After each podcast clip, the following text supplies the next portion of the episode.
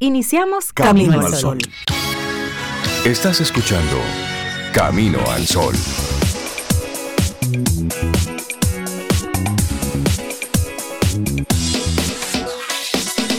Comienza Camino al Sol. Muy buenos días y bienvenidos a Camino al Sol. Es viernes.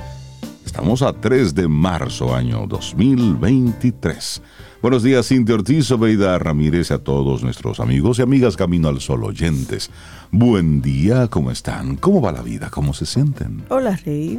Mi vida va muy bien, me siento bien, mucho mejor de la gripe. Qué bueno. Más clarita, menos congestionada. Menos congestionada, Sí, sí, menos fañosita. Arranca bien el viernes. Pues significa que arranca bien el Así viernes. es. ¿Y Qué tú, bueno. Cintia? Cuéntame. Muy bien, y de verdad escuchándote mejor. Qué bueno, me alegro mucho. Y yo estoy bien también, mi vida va bien. Hoy viernes con muchas cosas por delante, hacerlas, Y ya. asumirlas. Y si me puedo hacer la loca, tal vez hacérmela hasta el lunes, no sé, eso va a depender del caso. No, no, no, no, no. Hoy vamos Cero tomando. procrastinación, Sí, como decía. sí. O procrastina formalmente. Como Exacto. decía. eh, Hoy vamos ayer a ir Fénix. tomando las cosas que nos tocan. Claro, Una claro. a la vez. Y ahí le vamos dando. Así y si es muy pesada la carga, usted la suelta, respira profundo, se toma un café, vuelve y la agarra y le da para allá. Sobre tú, tú- Y pide ayuda. si estás con tu falta. gripecita, tú puedes toser tranquilamente. Sí. Porque tú es camino al sol. Y así. Así, Aquí todo orgánico. sabe, Eh, sí, so- sí. por O sea, supuesto, porque es. ¿Viste cómo? eh, Exacto, muy fina tú. ¿Qué, qué, qué es lo que hay? Sí, Eso y lo lo que que hay, y lo que ves es lo que hay. Es lo que y hay. punto. Y así es que tenemos que ir andando. Fuera caretas y posturas. No, no, no. Así es. Hoy no me siento bien, pues dígalo cuando usted llegue y alguien le pregunte, buenos días, ¿cómo te sientes? Hoy no me siento bien. Y ya. Dígalo. Y también, ¿cómo te sientes hoy? Me siento hoy muy bien. También. No tema que le pidan prestado porque diga que está muy bien. Simplemente se dice no puedo. No, en este exacto. momento. Me siento bien, pero No no tengo tengo. dinero. que una cosa no tiene que ver con la otra. Tú puedes no tener un peso encima, pero está bien. Sí, Todo ya. está en orden y tú te sientes bien. Eso, es. nuestra intención, nuestra actitud camino al sol para este viernes. Somos la única especie con el poder de proteger a otras. Es así. Wow, eso es Señores, importante. Eso es potente. Sí. Nos En el, pusieron a mundo, cargo. en el mundo animal, el más grande se come el más pequeño. En el mundo animal. Pero a usted que no le gusta que le digan animal, pues entonces no se comporte como uno. Es decir, somos todos animales mamíferos. Ahora, hay algo que nos hace diferentes, o hay varias cosas que nos hacen diferentes. El lenguaje, los sentimientos, la empatía y también esto, que somos la única especie que tenemos ese poder de proteger a otras especies. Algunos lo ejercen. de Mayor Claro, o menor grado sí, y sí. otros se le complica Le complica el hacerlo, tema. pero la mayoría Pero nos tiende toca. a proteger a Exacto. los demás y eso es lo bueno. Y nos sale de forma natural. Claro. Eso de cuidar, de proteger, de tener esa empatía, ese conectar con, con lo otro y con el otro. Así. Y esto muy a propósito, nuestra intención del día de hoy está muy, muy ligada al Día Mundial de la Vida Silvestre, que casualmente también se celebra en el día de hoy. Día Mundial de la Vida Silvestre, una fecha proclamada en 2013 por la Asamblea de las Naciones Unidas. Nosotros tenemos que mirar un poquito más hacia la vida salvaje, o sea, especies, no lo, no lo si no, tradicional. no, no lo salvaje que ocurre. No lo salvaje En entre el día a día, nosotros, sino las, tránsito, las por especies. No, señores. ese no. SAFs y vida silvestre, esa no. Mira, es verdad. Esto surgió por la Convención sobre el Comercio Internacional de Especies Amenazadas de Fauna y Flora Silvestres en el año 1973. Por ejemplo, que fue noticia este, este animalito el otro día. Noticia una semana en, en nuestro Sí. país, el... Sí, Ay, Dios mío, el Mapache. El mapache. Mapache. Aquí en República Dominicana, que yo sepa, no había mapaches. Bueno, No es, no es una, no es una especie que se, que, se- que- tengamos es- aquí en República Dominicana. no es algo nuestro. En algún eso- otro lugar es vida silvestre. ¿Qué hacía ese mapache por aquí? Cosas Claro. como esa tenemos que cuestionarnos. Alguien lo trajo. y tenemos que cuidarlas. de, contrabando. Este ¿Sabe efeméride, este efeméride también tiene otro nombre muy lindo que se llama Día Mundial de la Naturaleza. Sí, tú sabes que nosotros tenemos casi 5.000 especies de endémicas acá Ujú. en nuestro país entre animales y, y plantas. Pero sabe que eso que tenemos que nos hace maravilloso como país, el 65%, el 61% de lo que tenemos está en peligro de extinción. Entonces, hay que cuidarlo. Es un número importante. Y este 3 de marzo, en el que se celebra el Día Mundial de la Vida Silvestre, es relativamente muy, desde hace muy poco tiempo que se está observando esta fecha, desde el 2013. Pero, ¿qué es lo que se conmemora en este día? Bueno, es el aniversario de la Convención sobre el Comercio Internacional de Especies Amenazadas de Fauna y Flora Silvestres en el año 1973. Y como muy bien decía Sobeida, las nuestras, más de un 60%, están amenazadas. Entonces, esta efeméride, que también, como muy bien, muy bien decía Cintia, es conocida como el Día Mundial de la Naturaleza, el objetivo, crear conciencia entre todos nosotros acerca del valor de la fauna y la flora silvestres. Cada especie es importante y si está ahí, cumple algún propósito, Claro. aunque usted no lo crea. Y amenazas que actualmente tenemos contra la vida silvestre de todo el planeta, por ejemplo, la caza furtiva, Sí, la pesca excesiva, el tráfico de especies. Luego, luego que compras un, también una de esas Sí, mascotas. a otro lugar. Ah, no te acomoda, ya creció, no sabes cómo tratarla, y la sueltas en cualquier lugar, Sí. la sueltas en un río, la sueltas en un monte. A- algo que debe tener más control, por Claro. ejemplo, de parte de las autoridades a nivel mundial. Las pet shops. Sí, sí, sí, Las son las, las tiendas de animales, sí. Eso. Porque cuando usted está vendiendo un reptil, una iguana, por ejemplo, y usted la tiene en su casa, muy bonita cuando está pequeña, pero ¿y después? En algún momento crece Ah, esa eso- iguana. Está limitado la, la venta de, de varias especies. Sí. Y aún así tú pasas en alguna carretera y las ves. Ajá, exactamente. Así es. Es decir, ahí hay que tener muchos, muchos controles, pero también la degradación, la fragmentación, la destrucción de hábitats de vida silvestre. También el cambio climático, obviamente, en todo el mundo, y las emisiones de efecto invernadero. También está la explotación y la sobreexplotación de recursos naturales, la tala indiscriminada de árboles, que entonces mueve a toda esa población, toda esa fauna Sí. a otro lugar, y lo que está sucediendo en muchos países, que comienzan a chocar personas con animales, porque se están acercando cada vez más. Las ciudades crecen hacia las zonas donde ellos viven. La desaparición de ecosistemas, Sí, algo. la utilización de tratamientos químicos también para incrementar el crecimiento de coníferas, por ejemplo.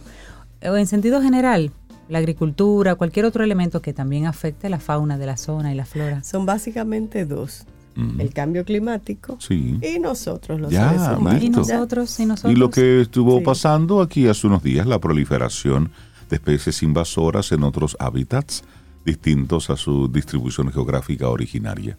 Entonces es eso, Mira, una, tener una- mucho cuidado. una barbaridad que pasó en, esto, en estos días.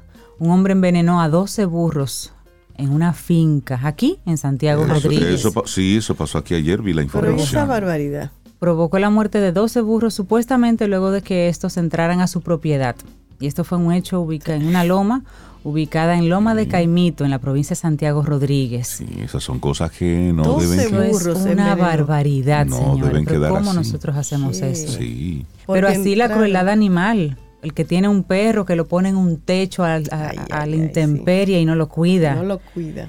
sí. le da comida, los encadenan y los abandonan Por porque lo se lo mudan y se abandonan van. así, van a una calle, lo dejan en una esquina. o sea, Lo dejan en una esquina y esos perritos luego cayendo de atrás. Hay, unas, hay una serie de, de fundaciones aquí en el país que están haciendo trabajos preciosos, precisamente con los animalitos de la calle. Está la Fundación Quisqueya, de Miriam Rodríguez, está Pet Home RD, está Safe en, en Happy Pets. Y sobre Pet Home RD, si tú Camino al Sol oyente resuenas un poquito con ese tema, esa persona en particular tiene una situación en este momento y aprovecho para comentarla porque la conozco. claro. Gabriela Joubert es una joven, como nosotros, con bebés, que trabaja, esposa, ama de casa, y aparte de eso, pues ella doliente de ese tema de los animalitos de la calle, tiene esta fundación, que es Fundación Refugio al mismo tiempo. Ella está construyendo un espacio fuera de la ciudad para, para albergar a esos perros porque tiene que moverse de, de lugar. Y donde ella está ahora mismo tiene una orden de desalojo para antes del 15 de marzo, pero ella no está lista para trasladarse a este, este otro lugar. Y lo que anda buscando es con personas que puedan ayudarle con materiales de construcción o con dinero para ella comprar esos materiales, para completar lo que tiene que hacer en esta otra finca, este otro lugar, para trasladar esos Para hacer el perros, traslado. para no tener que sacarlos a la calle. Hablamos de unos 20 perros, porque una parte los ha podido trasladar. Y ella lo que está pidiendo en las redes desesperadamente es dinero, tiempo, personas que puedan ayudarla a terminar la construcción o materiales de construcción. Está haciendo una labor muy bonita, puedes seguir su cuenta, arroba pethomerd. Y si resuena con ese tema, pues mira, una manita ahí, 100 pesos, 500 pesos, tu tiempo el sábado o el domingo. cosa aporta. Así es. Y lo, y lo ideal sería, porque realmente ella hace ese trabajo para luego poder colocar esos perritos en algunos hogares. Si realmente lo que quieres y puedes hacer es adoptar, que sería, debería ser una de las metas nuestras en el país, Que debería adoptar en vez ser, de y- comprar. y debe ser ya la bandera, ser adoptar, adoptar. en vez de comprar. Hay un país que ya pasó esa línea, no Sí. recuerdo ahora el nombre, que pasó eso como una ley. Usted no compra mascota, usted las adopta, que hay muchísimos refugios. Usted vaya y, y seleccione. Eso fue otro país. Ojalá pudiéramos llegar un día a esto. Y a mí me la regalaron. Pero en Pet Home Es hay muchos animalitos de verdad supuesto. esperando, esperando un hogar. Entonces, Sí. Si, si, si resuenas con eso y puedes llevarte uno, adoptar uno, pero también puedes ayudar para que el 15 de marzo está ahí, esa niña se está volviendo loca porque necesita Me imagino, recursos. me, me imagino. Bueno. Ojalá y Entonces- encuentre el, el apoyo que, que necesita Sí, sí, sí. específicamente. para Ayudemos, ayudemos a Gabriela. Varios aportes activos, nuestros Camino al Sol oyentes temprano. Dice Leticia que el mapache fue introducido por Trujillo a Isla Saona o. Catalina. No Ese es el, sí, sí, eso, eso lo recordamos de la, Sí. de la clase de historia. Lo que queremos saber es quién lo cruzó, Ah, bueno, en qué barco ella cruzó, no tiene esa información. en qué mochila lo cruzaron. Dice que hizo eso varias veces Trujillo con especies como los hurones, que de eso sí, sí hay mucho. Y, Y, eso sí, también que y, trajo eso, venados. y eso sí están por todos lados, los Sí. hurones. Sí, Sí, transmiten la rabia. Venados también, sí. Eso es como tú dices, alguien vio bonito, dice Esther, alguien lo vio muy bonito, Exacto. creció Y- se lo llevó. y se dio cuenta de la naturaleza de ese animalito y, Y lo soltó. por ahí. Dijo, yo como que no puedo con esto aquí. Sí, Bueno, sí, también bueno. hoy, hoy es un día mundial, internacional, para nosotros observar. Es el Día Internacional de la Audición. Desde el 2007, la Organización Mundial de la Salud ha impulsado el Día Internacional de la Audición para conseguir la detección temprana de cualquier tipo de problema o deterioro auditivo que se pueda presentar en las personas en todo el mundo. Es un día también para observar. ¿Usted nos escucha a través de la radio, a través de la web?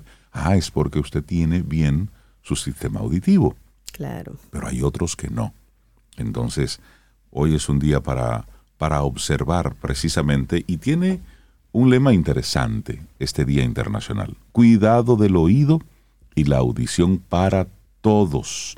Hagámoslo realidad, porque con los altos volúmenes que se están manejando, con lo ruidosa que son nuestras ciudades, cada día también vamos perdiendo habilidades y capacidades. Aunque uno no Y se hay dé cuenta. decibeles que vamos perdiendo, sí. Claro. Bueno, y había- habíamos tenido una conversación con, con Carlos Torres de sobre precisamente el tema de la audición y cómo cuando tú vas perdiendo la audición te vas aislando del mundo. Porque como no puedes escuchar, pues no respondes al llamado, no, no, no entras en la conversación. Entonces no es solamente que dejas de escuchar, sino que te vas aislando de todo, de todo tu entorno. Así es. Es así. Arrancamos nuestro programa Camino al Sol. Son las 7:14 minutos. En este viernes estamos a 3 de marzo. Tú sabes que Kelva Pérez, Camino al Sol oyente, es también, ella mm, hace una serie de preguntas sobre si las especies se comunican entre sí. Claro, Deben de manera totalmente diferente a como lo hacemos nosotros, pero, pero por supuesto que sí. Y ella sugiere una canción con la que vamos a abrir el programa a propósito de este Día Mundial. Es de Natalia Lafourcade y se llama María la Curandera. Y así iniciamos este Camino al Sol. Lindo día. Los titulares del día en Camino al Sol.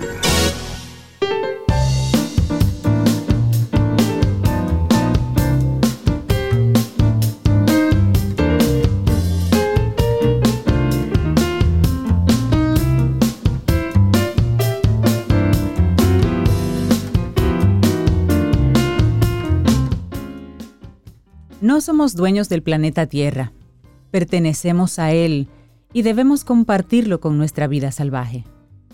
Steve Irwin. Muchísimas gracias por estar con nosotros. Esto es Camino al Sol. Le recuerdo si estás conectando con nosotros y bueno, estás escuchando estación 97.7 FM. Si estás en la radio y si estás en la web, bueno, pues estás ahí conectado con caminoalsol.do. Es nuestra web. Entra. Y si te gusta todo lo que hay ahí. ¿Mm? bueno, algunos, esa es la idea. Algunos de los titulares que tenemos para este día. El año pasado, la Dirección de Protección al Consumidor y Peritaje, conocida como Protecom, de la Superintendencia de Electricidad, ordenó acreditar 25.9 millones de pesos a más de 21 mil usuarios del servicio energético que presentaron reclamos. Aunque la cifra es mayor que la del año anterior, no es la más alta. En el 2019 fueron 61.6 millones de pesos los que aproximadamente se ordenaron acreditar. Las cifras están contenidas en las memorias institucionales de la Superintendencia de Electricidad, siendo la del 2022, depositada en esta semana por el Poder Ejecutivo en el Congreso Nacional, junto con otras demás instituciones y ministerios. Es decir, si usted tiene que hacerle algún reclamo a las EDES, hágalo por la vía correspondiente, porque hay mucha gente que hace el reclamo en la recepción de la oficina a la que va y dice de todo y, sale ahí con, con toda su molestia y le dice todo al guachi y le dice todo a la secretaria, la que da los tickets y le dice todo al cajero. Que no tienen nada Pero que no son ellos. Es decir, ellos son empleados y están ahí simplemente haciendo que un sistema funcione. Usted va y pone su reclamación. Si usted no se siente como cliente satisfecho, bueno, pues usted va entonces al Protecom y lleva toda la información y ellos se encargan de hacerlo. Esa es la vía. Así que mire, no se sulfure sin necesidad. Haga las cosas por la vía correspondiente. Claro. No haga piques. bueno, cambiamos de tema. El Ministerio de Medio Ambiente y Recursos Naturales informó ayer que está controlado el incendio forestal que desde el pasado fin de semana afecta el Parque Nacional Valle Nuevo.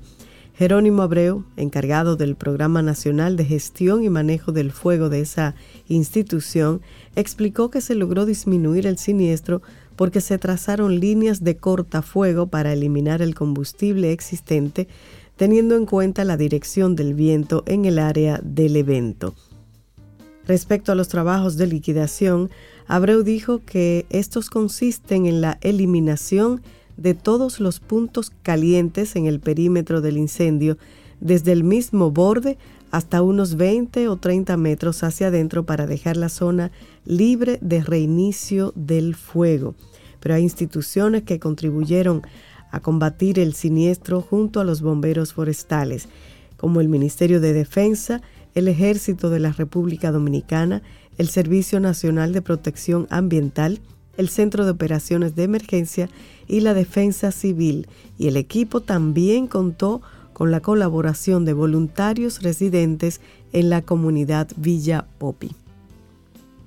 Bueno, y cambiamos de tema luego de que en su discurso de rendición de cuentas, el presidente Luis Abinader anunciara que se reuniría con los partidos políticos en búsqueda de un consenso con relación al manejo de la crisis sociopolítica que afecta a Haití, pues la primera convocatoria del Gran Pacto de Nación se dio y contó con la presencia de múltiples partidos minoritarios y también con la fuerza del pueblo. Tras una reunión en el Salón Verde del Palacio Nacional que sobrepasó las dos horas, fue notoria la ausencia del PLD y del PRD. El gobierno informó que tanto ellos como los partidos presentes acordaron conformar unas cuatro comisiones para velar por las políticas migratorias y de exterior del país, además del control en la frontera dominico-haitiana. El miembro del Partido Revolucionario Moderno, que habló a nombre del Poder Ejecutivo, señaló que esas comisiones serán conformadas en una reunión el miércoles de la próxima semana y que los partidos presentes van a tener representantes en cada una de esas comisiones. Olivares señaló que esta cumbre refleja la solidez y la madurez de los partidos políticos en torno al manejo de la crisis sociopolítica que afecta a Haití. Y entre los presentes estuvieron, por ejemplo, Manolo Pichardo, de la Fuerza del Pueblo, Ramón Rogelio Genao, del Partido Reformista Social Cristiano, Marino Benicio Castillo y Pelegrín Castillo de la Fuerza Nacional Progresista, Andrés Bautista del PRM, Minuta Vares de Opción Democrática, Guillermo Moreno de Alianza País, Milton Morrison de País Posible, Trajano Santana del Revolucionario Independiente del PRI, el éxito Paula del Partido Humanista Dominicano y Maritza López de Acción Liberal o el PAL. Sin embargo, PRD y PLD pues no asistieron, no pudieron hacer un lado las, las diferencias. Las diferencias. Y una vez más es muestra de falta de madurez. Claro, y al mismo Como no tiempo soy se esto. descalifican para hablar sobre el tema. Por supuesto. Porque si usted tiene algo que decir, no es en los medios, es ahí, vaya esa conversación, ponga y exponga ahí su punto de vista y lleve una solución. Porque usted no puede estar peleando todo el tiempo. Sobre todo hay eso. momentos en que hay que hacer de lado la diferencia. Porque a Claro. todos nos conviene que esto se llegue a algún tipo de acuerdo. Gane quien gane luego. Al final, lo más importante, al principio y al final, lo más importante es el país. Lo más importante es lo que convenga a la colectividad. Claro. No que sea usted el que haya dado la solución al problema. No, usted va y aporta. Y es posible que lo suyo más lo del otro nos vaya llevando entonces por un buen camino. Claro. Punto.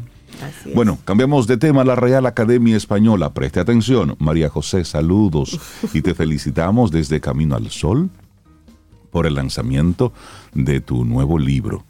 Así es que te mandamos un gran abrazo y, y gracias por ese gran aporte que haces a la literatura dominicana, pero sobre todo al acervo cultural nuestro.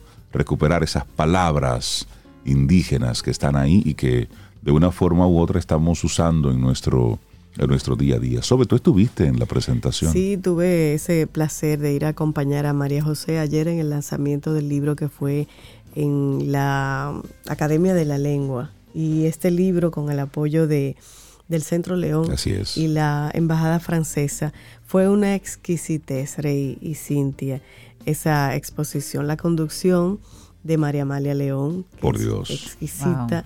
Y ustedes que conocemos a María José, esa, esa forma tan, tan llana, tan simple, pero tan rica con que ella explica y además con su humor inteligente, ¿sabe? Entonces fue de verdad un, un lanzamiento de, de este libro maravilloso. Y el libro en sí es bellísimo, la diagramación, no solamente el contenido, que tiene, como tú dices, ese, ese valor de rescatar muchas de las palabras que a veces utilizamos palabras y no tenemos idea. de que viene de, de nuestro lado indígena. Y, y el libro bellísimo, las ilustraciones hermosísimas son del hijo de María José. Qué bien. Sí, que es biólogo, entre otras cosas es biólogo, y él entonces aportó la diagramación de- del libro. Bellísimo, bellísimo. Igual que tú, me uno a esas felicitaciones. Y vamos a dedicarle este titular entonces a María José. Ah, pues dale. Bueno, es, es que la Real Academia Española ha recuperado la tilde al adverbio solo después de que fuera eliminada en el año 2010 y recomienda utilizarla en los contextos donde el que escribe perciba riesgos de ambigüedad. Y esto, según han informado fuentes de la institución cultural a Europa Press.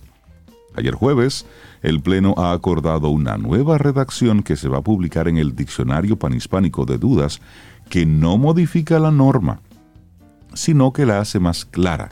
Así resaltan las citadas fuentes. En primer lugar, la RAE aclara que es obligatorio no poner la tilde si no existe ambigüedad y que es optativo ponerla en los contextos donde la persona que escribe perciba riesgos de ambigüedad. En la última actualización de las reglas generales de acentuación, la RAE señaló que la palabra solo, tanto cuando es adverbio y equivale a solamente, como cuando es adjetivo, así como los demostrativos este, ese y aquel, con sus femeninos y plurales, funcionen como pronombres o como determinantes, no deben llevar tilde, bien por tratarse de palabras bisílabas llanas terminadas en vocal o o en s, bien en el caso de aquel por ser aguda y acabar en consonante distinta de n o s. Así es que si usted era del grupo que decía, sí, ese solo lleva tilde, bueno, pues la RAE te escuchó. Y volvió a tener la tilde. Sí, eso me gusta. Yo era de, de, de esa, De ese grupo. sí, de ponerle esa tilde a, a la palabra solo para hacer la diferencia. Bueno, en el plano internacional, Petro pide a la fiscalía que investigue a su hermano y a su hijo mayor. Quien quiera sacar provecho no tiene cabida, incluso si son mi familia. Óyeme, Sí, eso es un llamado fuerte. y es contundente sí, eso. sí. Gustavo Petro quiere que se indague a su entorno más cercano. El presidente ha pedido este jueves, ante la sorpresa general, que la fiscalía investigue a su hermano y a su hijo mayor por una supuesta trama en la que unos abogados dicen hablar en nombre del gobierno para cobrar dinero a presos que quieren unirse a la paz total. Según lo dicho, que sus familiares pueden demostrar su inocencia, pero respetará las conclusiones a las que llegue la justicia. Petro ha salido a decir esto mediante un comunicado por la información que se rumorea en la opinión pública, aunque por ahora nada fidedigno se ha publicado al respecto. Investiguen. a mi Óyeme, eso es un cambio de rumbo Eso es un... y es una, es una gran lección. Imagínate que hubiese sucedido algo así hace dos o tres años. Investiguen a mis hermanos. Sí. ¿eh? Nos hubiésemos ahorrado algunos dolores de cabeza. Así Digo, es. yo no, ellos. ¿no? hay que No, y nosotros como, como, Sí, como país, como, país, por como sociedad, porque cada juicio de eso tiene un costo. Tiene un costo, Y por eso lo pagamos nosotros. Totalmente de acuerdo contigo. Así Sí, es. sí. Bueno, en otro orden, un grupo de expertos de la ONU acusó al gobierno de Nicaragua ayer de cometer violaciones sistemáticas de los derechos humanos que constituyen crímenes de lesa humanidad, al presentar ayer jueves un informe en el que reclamó sanciones internacionales. El documento del grupo de expertos en derechos humanos sobre Nicaragua menciona entre esas violaciones y abusos ejecuciones extrajudiciales, detenciones arbitrarias, tortura, privación arbitraria de la nacionalidad y el, de- el derecho a permanecer en el propio país. Se perpetran de manera generalizada y sistemática por motivos políticos y constituyen crímenes de lesa humanidad de asesinato, encarcelamiento, tortura, incluida la violencia sexual, deportación y persecución por motivos políticos. Y esto lo afirmó el presidente del grupo, el señor Hans Simon. La población vive aterrorizada, dice. Casi todos los medios independientes y las ONGs trabajan desde el extranjero. La situación sigue empeorando, insistió Simón en rueda de prensa en Ginebra junto a la experta colombiana Ángela María Buitrago. El grupo de expertos es independiente y fue creado por mandato del Consejo de Derechos Humanos de la ONU para investigar abusos cometidos en Nicaragua desde abril de 2018, cuando estallaron protestas contra el gobierno de Daniel Ortega cuya represión en ese momento dejó 355 muertos y cientos de detenidos, entre ellos opositores, líderes sociales, empresarios, periodistas. El pasado 9 de febrero, el gobierno de Ortega recordamos que liberó a 222 presos políticos, los expulsó a Estados Unidos y los despojó de su nacionalidad, acusándolos de traidores a la patria. Una semana Bueno. después, le retiró la nacionalidad a 94 disidentes en el exilio, entre ellos los escritores Sergio Ramírez, por Dios, y Gioconda Belli. Sí. Ortega en el poder desde el año 2007 y reelegido sucesivamente en comicios muy cuestionados, enfrenta una ola de condena de la comunidad internacional precisamente debido a su deriva autoritaria. Los expertos cifraron en miles los nicaragüenses afectados por la violación de los derechos humanos en ese país. Entonces, por noticias como estas, es que yo prefiero este nuevo titular. Los funcionarios responsables de las antigüedades egipcias confirmaron el hallazgo de un pasillo interior oculto Ay, sí. sobre la entrada principal de la gran pirámide de Giza. Todavía siguen descubriendo cosas. En imágenes de video se ve el interior del corredor de 9 metros de largo y 2,1 metros de ancho. Los funcionarios aseguran que podría haber sido creado para redistribuir el peso de la pirámide alrededor de la entrada o como un acceso a otra cámara aún no descubierta.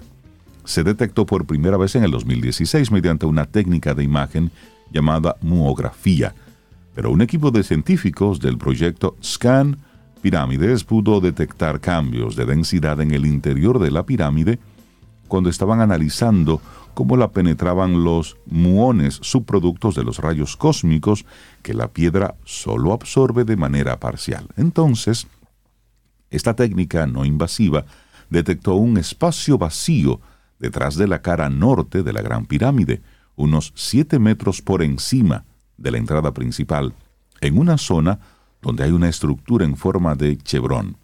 Se realizaron otras pruebas con un radar y con ultrasonido antes de introducir un endoscopio de 6 milímetros de ancho a través de una pequeña junta entre las piedras que forman los chevrones. Entonces, esto es un gran descubrimiento, se mostró ayer a toda la comunidad. Esta gran pirámide, de 146 metros de altura, fue construida en la meseta de Giza durante la cuarta dinastía por el faraón Khufu o Keops, que reinó entre 2609 a.C. y el 2584 a.C. aproximadamente. Hmm. Eso es para los que piensan que el mundo es después de. No, no, no. Hace pasaron muchas cosas. Sí, sí, sí. Pasaron muchas cosas. existía un mundo también. Eso. Dice, hace. Hace.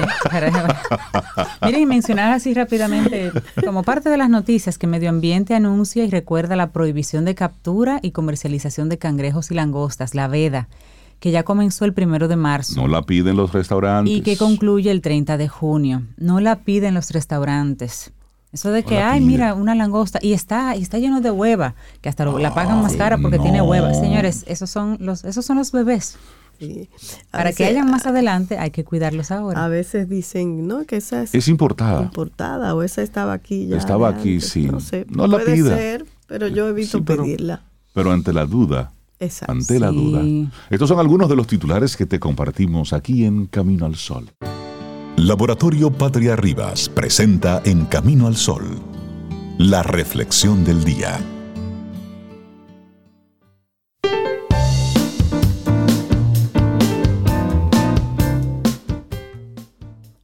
Mira profundamente en la naturaleza y entenderás todo mejor. Albert Einstein. Observa con mucha atención, me gusta eso. Nuestra reflexión para este día, la naturaleza, nuestro hogar, sentir, conectar y cuidar. Gaia. Gaia, dentro de la mitología griega, Gaia era la diosa madre, la tierra. En este mundo que nos ha sido prestado hay algo muy sencillo que debemos recordar. La naturaleza no necesita el ser humano, sin embargo, todos existimos gracias a ella. Así es que vamos a sentir su voz. Cuidemos de nuestra casa. Y cada 3 de marzo se celebra el Día de la Naturaleza. Henry David Thoreau, el conocido filósofo del siglo XIX que se alzó como el padre de la concienciación medioambiental, dijo en su día que preservar ese mágico mundo significa, a fin de cuentas, cuidar de nuestro futuro, tan simple como eso y a la vez tan complicado como eso. Salvaguardar el medio ambiente y todos esos ecosistemas que lo conforman significa asegurar nuestro futuro, nuestra supervivencia en un planeta que cada día está más herido. Porque si hay algo que olvidamos a menudo, es que la naturaleza en realidad no nos necesita. Es más, en ocasiones actuamos como un virus que la destruye y la hace enfermar. Sin embargo, cada uno de nosotros sí la necesitamos a ella en todos los sentidos posibles. Así es. Y si miramos y recordamos en época de pandemia, claro. Cuando todo el mundo estuvo guardado en su casa, la naturaleza floreció. Sí, los animales, salieron libres. Sí, eso fue, eso fue mágico. ¿Y, qué pasó? El ser humano, trancado. lo dejamos tranquilos. Inclusive si recordamos, en ese año no tuvimos grandes catástrofes naturales, ni grandes tormentas, ni grandes eh, incendios. Ese año estuvo de una forma u otra tranquilo en ese sentido. Los bosques, las selvas, los pastizales, las montañas, los océanos, los mares, los ríos, los humedales, las costas. En nuestro pequeño planeta, ese punto azul pálido en el universo, como diría Carl Sagan, habita un escenario natural tan maravilloso como rico, más allá de su innegable belleza y de los seres vivos que lo conforman. Estos son recursos que permiten nuestra subsistencia. El cambio climático es real, sus efectos son y serán en las próximas décadas devastadores en caso de que no tomemos medidas. Nuestros océanos tienen ahora en su composición un elemento que no les pertenece, un agente que fue que ha creado el hombre y que su impacto es enorme, el plástico. Estamos perdiendo la biodiversidad. El Amazonas está herido y la desertificación avanza año tras año. Entonces, es momento de tomar conciencia, es hora de hacer cambios y no quedarnos solo con las buenas intenciones, que de, eso ya está bueno. Sí. Y bueno, sentir la naturaleza, la voz que nos habla. Hay un sutil equilibrio en la naturaleza que a veces nos cuesta percibir, sentirla. Entender su lenguaje es complicado cuando nuestro hábitat son las ciudades, cuando nuestro cuerpo y nuestra mente se han habituado al rumor de lo urbano, al sonido, yo diría que al ruido. Sí, Al totalmente. sonido, al ruido, las formas y el olor de las grandes ciudades. Pero aún así, la naturaleza siempre nos llama. Es quizá algo atávico que emerge de nuestras raíces. Sentir la naturaleza significa ser capaz de entender que en ese mundo reina el equilibrio. Cada árbol, cada helecho, cada coral bajo el mar y cada abeja polinizando una flor tiene su lugar y su esencia intangible. Si eso cambia, si se altera su lugar y su continuidad en el rincón que siempre le fue dado, algo se quiebra. Por ello, más allá de las clásicas y necesarias medidas de protección a la naturaleza, está la necesidad de saber sentirla y entenderla.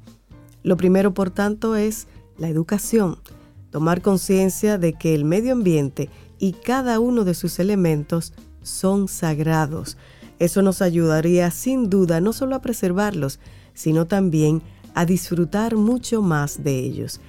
Y una frase de Tagore, los árboles son los esfuerzos de la tierra para hablar con el cielo que escucha. Wow, qué Qué bello. lindo. La imagen, ¿eh? Rabindranath Bellísima. Tagore. Sí. Bueno, hablemos de conectar con lo natural, fuente de bienestar y de salud. Conectar con la naturaleza es algo más que abrazar un árbol.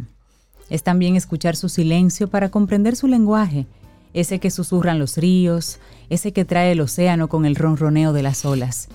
Es también ser capaces de escuchar la vida que hay en los bosques y en las selvas, tan variada y sensible a la vez al impacto de las talas masivas y la contaminación. La conexión con cada uno de los ecosistemas de nuestro planeta nos permite a su vez encontrarnos a nosotros mismos. Apreciar esos escenarios nos descalza a menudo de preocupaciones, de ansiedades y depresiones externas. La naturaleza es nuestro hogar y siempre somos bienvenidos en su regazo. Sin embargo, la hemos descuidado desde hace décadas. De ahí que las Naciones Unidas hayan propuesto la Agenda 2030 para el Desarrollo Sostenible. Así es, y los compromisos a los que se han asumido son los siguientes. Por un lado, combatir el cambio climático, reducir el impacto del plástico en mares y océanos, preservar los bosques, frenar la desertificación, también detener la pérdida de la biodiversidad. Y cuidar de la naturaleza es una responsabilidad de todos. Necesitamos acuerdos mundiales, legislaciones firmes, compromisos de las grandes potencias. Lo que es más importante, que no nos quedemos solo con las buenas intenciones, porque si deseamos garantizar un buen futuro para las próximas generaciones, hay que hacer cambios en el día a día, y esa responsabilidad recae en cada uno de nosotros. Para ello entonces es bueno recordar la conocida regla de las tres R's, que te la vamos a recordar en este momento. Así es, y la primera de las R es reducir. Y eso significa ser capaces de minimizar el consumo de productos que son contaminantes o que acaban con los recursos naturales. En la medida que nos sea posible, sería adecuado bajar la adquisición de elementos que lleven plásticos como bolsas o fundas, botellitas, pajitas o los pitillos y calimetes. Exacto, en buen dominicano el calimete. Exacto, y los palitos eso para los oídos, entre otros. Otros ejemplos de reducción para cuidar la naturaleza serían los siguientes. Limitar el uso de alimentos preparados, los cuales siempre contienen envases de plástico. Ahorrar energía, apagar todas las luces y aparatos que no estemos utilizando. Cerrar el grifo de agua cuando no lo necesitemos. Mientras lavamos los platos o nos cepillamos los dientes, por ejemplo, el grifo no tiene por qué estar abierto. Ustedes ahí Por favor. eso, ciérrelo. Sí, Por un momentito, así. A menos que le manden su buena factura Su de buena agua, como factura. hacen en algunos países, y ahí la gente la Hay cierra. algunos países que te, que te cuentan cada vez que tú descargas el sanitario, eso va a una cuenta. Aquí no tenemos. Y las todavía- cantidades de agua que usas también. Exacto. Bueno, la otra R es reutilizar. Estamos más acostumbrados a desechar que a reutilizar. Los grandes cambios parten de avances sencillos, así usar, por ejemplo, el agua de nuestra ducha o de nuestro baño para llenar la cisterna, esa cisterna de luego porque se utiliza para regar las plantas. Exactamente. No la cisterna básica, sino alguna otra fuente de agua. Pues eso sería un modo de evitar el exceso de consumo de agua. Lo mismo podemos hacer con otros productos. Las botellas grandes de plástico pueden servir de macetas. Los envoltorios de ciertos productos pueden tener otros usos y hasta la ropa que no usamos podemos darla a otras personas. Claro. Es reutilizar. Luego, la última de las tres R's es reciclar, un modo de evitar el impacto del plástico y del resto de elementos contaminantes para la naturaleza es que reciclemos. Someter a esos materiales más nocivos a procesos por los cuales puedan tener otro uso, esto es algo imprescindible. Algo así exige un buen compromiso por nuestra parte. Es momento, por tanto, de acabar con esta cultura de usar y tirar. Sí, Debemos reciclar todo lo que nos sea posible. así es. Y para concluir, más allá de que el Día de la Naturaleza se celebre cada 3 de marzo como hoy, hay algo innegable. Es nuestro hogar. Si ella está bien, nosotros estaremos bien. Este planeta, ese al que los griegos llamaron Gaia, nos necesita y debe atenderse los 365 días del año. Así es que la invitación de ese camino al sol es, sintamos su voz, conectemos con ella y cuidémosla. Por nuestro bien, señores. Bueno, la naturaleza, nuestro hogar, sentir, conectar y cuidar. Un escrito maravilloso de la psicóloga Valeria Sabater y lo compartimos aquí hoy en Camino al Sol. Laboratorio Patria Rivas presentó En Camino al Sol, la reflexión del día. Tomémonos un café. Disfrutemos nuestra mañana con Rey, Cintia, Soveida, en camino al sol.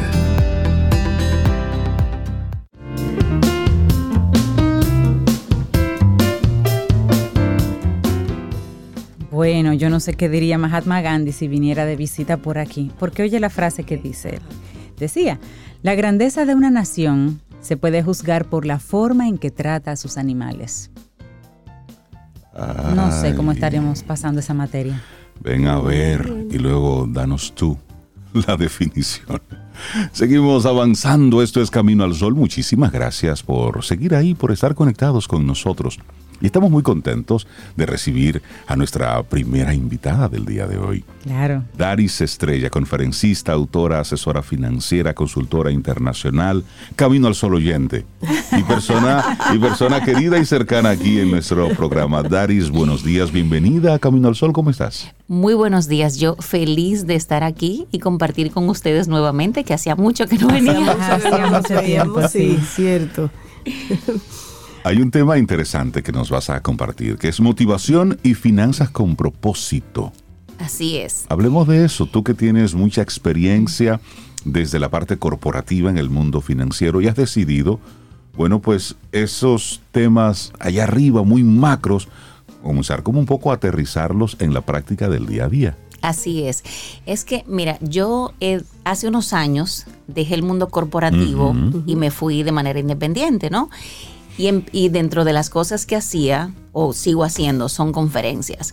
Conferencias donde las empresas me pagan para yo ir a hablar con sus empleados o para, para capacitar a los empleados. Y dije, bueno, a mí me encanta esto, pero yo quiero llevárselo al pueblo. O sea, a gente que no tiene dinero para pagarme, para oír a una persona como, eh, como yo. Entonces empecé a dar conferencias de manera gratuita a, a escuelas públicas y asociaciones, sobre todo de mujeres. O sea, me gusta trabajar con dos comunidades, jóvenes y mujeres. Perdón, que esto- estamos en vivo, se me cayó, esto, se me cayó esto. Te lo puedes acomodar bien, no te preocupes. entonces eh, yo dije, wow, ¿cómo yo, ¿cómo yo puedo tener un impacto más grande? O sea, como masificarlo un poco, porque en esto estoy yo sola. Y decidí en el 2020, durante la pandemia, que yo quería como reinventarme de nuevo. Yo cada cierto tiempo me reinvento, porque cuando como que me aburro y digo, yo tengo que hacer algo nuevo, o, o si necesito aprender algo.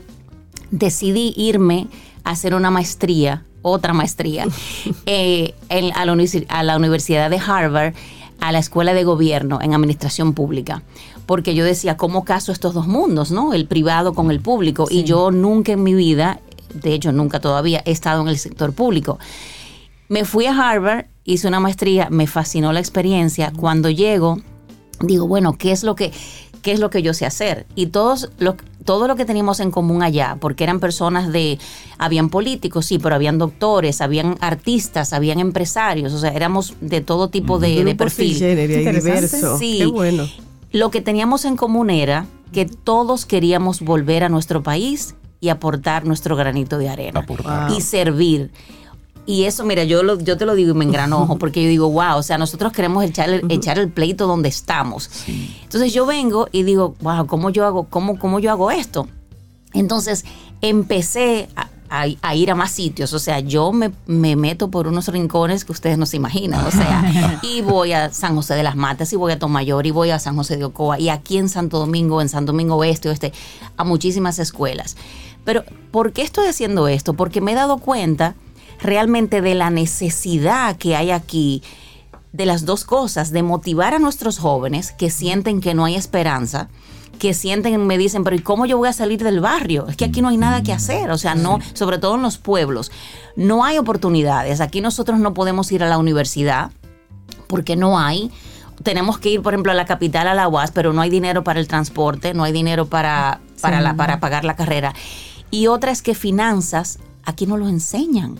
Y yo siento de verdad que cuando una persona no sabe manejar, así sean 100 pesos que tenga, nunca te van a dar, porque si tú no lo sabes administrar, y mucho de eso tiene que ver también como con, con lo cultural, ¿no? O sea, con ese, yo siempre le digo a los jóvenes sobre todo, señores, dejen el echabainismo, que es una palabra como que yo digo, porque tú tienes siempre que competir con el, Claro. con el de, a- de Y al ahí lado. no hay ¿Por recurso. qué? ¿Para qué? Claro, y o sea, cuando yo le digo, cuando ustedes se metan, pongan esa tarjeta hasta el tope, Claro. si la tienen, o le piden al prestamista, Sí. no es el vecino que va a venir a ayudarlos. Entonces siento que hay mucha necesidad de eso, de enseñar finanzas, porque cuando tú te empoderas financieramente hablando, tu vida cambia. Cuando tú llegas a esas diferentes comunidades, Daris, y tú conectas y hablas con, con esa joven, con ese joven, y tú le dices, mira, hay una alternativa y puedes tener un manejo diferente.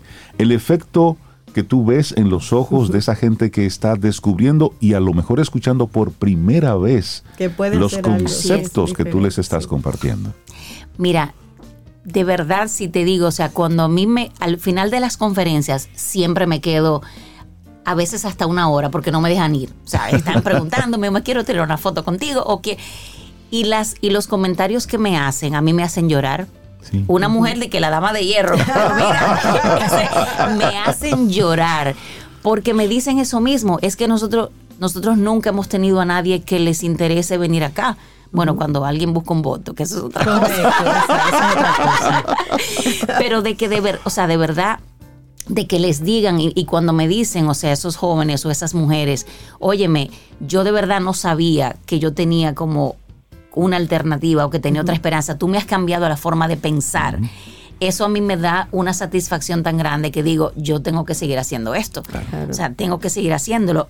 y Tú sabes que uno siempre sabe, obviamente. Yo vengo, si ustedes saben un poco de mi perfil, yo vengo de, de- de la pobreza, o sea, yo vine de abajo y tal vez por eso también me, me, me apasiona tanto ayudar al otro, porque a mí me ayudó mucha gente en el camino.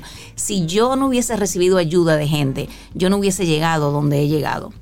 Entonces, para mí la solidaridad es muy importante. Tú cuando estás en una posición de poder ayudar a los otros, tú tienes que extenderle la mano. Entonces, esta es mi como mi manera de yo decir, "Óyeme, déjame yo ayudar a estos jóvenes por lo menos que sientan que pueden salir de aquí." Ahora, yo cuando voy les digo, "Señores, yo no vine a pintarle pajaritos en el aire."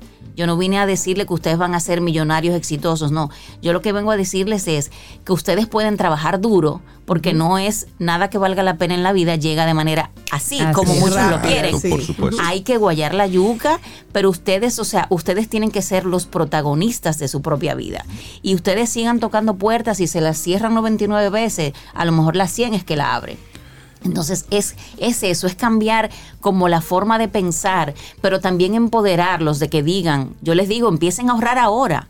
Así sea 50 pesos, Claro. que ustedes les sobre, ahórrenlo, porque el ahorro tiene mucho poder y luego de no se queden en ahorrar, sino luego que ahorren algo, entonces invertir Invertirlo. para que el dinero empiece a funcionar para mí. Estamos hablando con Daris Estrella, quien, para el que está conectando con nosotros ahora, en el 2019 fue galardonada como Mujer de la Década, destacada en finanzas y liderazgo por el Women Economic Forum en Cartagena, Colombia, y fue reconocida como la mejor CEO de República Dominicana Sí. en el 2011. Estamos hablando de una mujer exitosa en el mundo de los negocios que decide compartir sus conocimientos entonces con, con la gente. Hablemos, Daris, de qué hay detrás de motivación y finanzas con propósito. La gente que quiera escucharte, que quiera llevarte a su, a su comunidad, ¿cómo tienes tú estructurado este, este programa? Mira, básicamente las invitaciones llegan. O sea, yo les digo, y, y ha sido como, eh, eh, ¿cómo se dice? Word of mouth, como por, Ok, de boca a boca. boca a boca. Sí. Porque yo empecé y luego un estudiante de una escuela se lo dice a otro. Ok. O me ven en las redes, o sea, mis- yo, yo, yo publico usualmente todo en, en mi cuenta de Instagram y lo de Instagram se va a Facebook. Eh, y, y dice, y me contactan, o sea, mira, queremos que vengas a nuestra comunidad. Ok. O in- inclusive cuando lo hago a nivel corporativo, hay gente ahí que dice, mira, yo soy de tal comunidad en tal sitio, me encantaría, hay una asociación de mujeres, por favor ven. Entonces, así ha sido. Y me invitan y yo lo que les digo es, señores, lo único que yo les voy a decir es una fecha y una hora y yo voy. O sea, ustedes tienen que encargarse de todo, porque a todo esto. Reinaldo, esto es de mi bolsillo. O sea, porque se lo he presentado, aporte. mi aporte a la sociedad.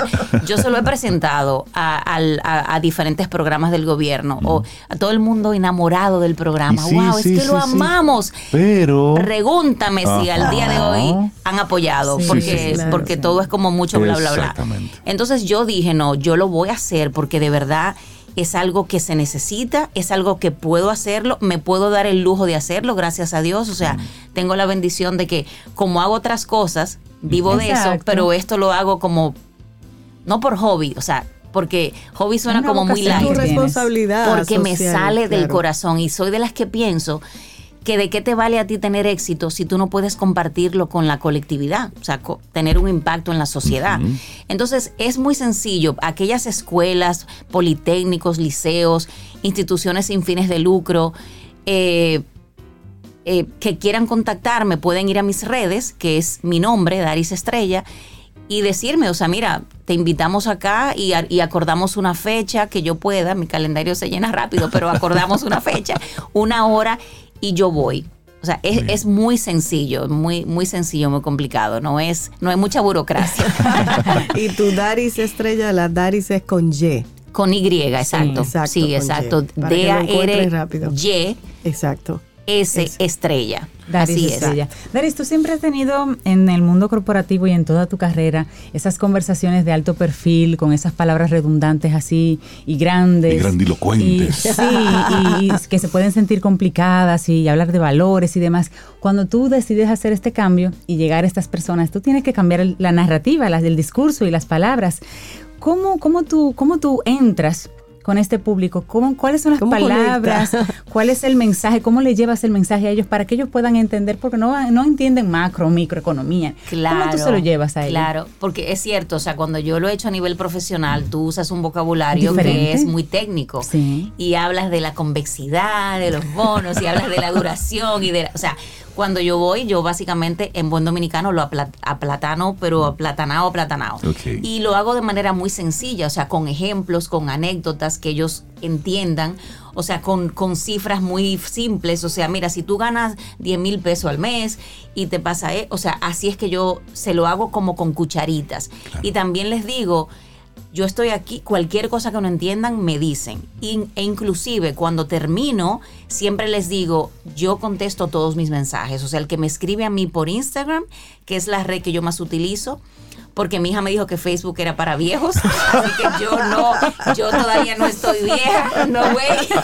No, entre las competencias de Daris es que ella es maratonista. Ella corre Sí. cor- varios y, maratones. Sobeida, aclarar que un maratón son 42.192 kilómetros. Se me dice porque a 42 veces, kilómetros. pues. a veces me dicen de que yo hice un maratón de 5K y yo, ay Dios mío, no, no. De verdad, un maratón de 5 Porque la gente que no Sí. sabe, pues te dice Hizo eso. 5K, pero Son- no es un maratón. Exacto. 42.9 192. 192, Sí, que tampoco para es que 42 nosotros, kilómetros. Para un maratonista, Sí, ese sí. punto 192 que te falta al final, mira, eso Es- cuesta. Entonces, Eso. Es más, fue como de maldad que lo pusieron. exacto, exacto.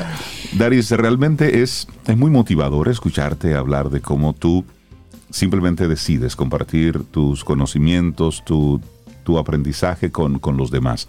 Sobre todo en un tema donde nosotros como país tenemos tantas deficiencias, porque no nos hablan todavía hoy por hoy, no nos hablan en el sistema estructurado, es decir, en la escuela, en las universidades, de cómo manejarnos, de cómo conducirnos. Ojo, antes había inclusive, y Sobeida ha hablado en otros momentos sobre eso, había una, una asignatura, si se quiere, o un taller de economía del hogar que se lo daban a, a las amas de casa.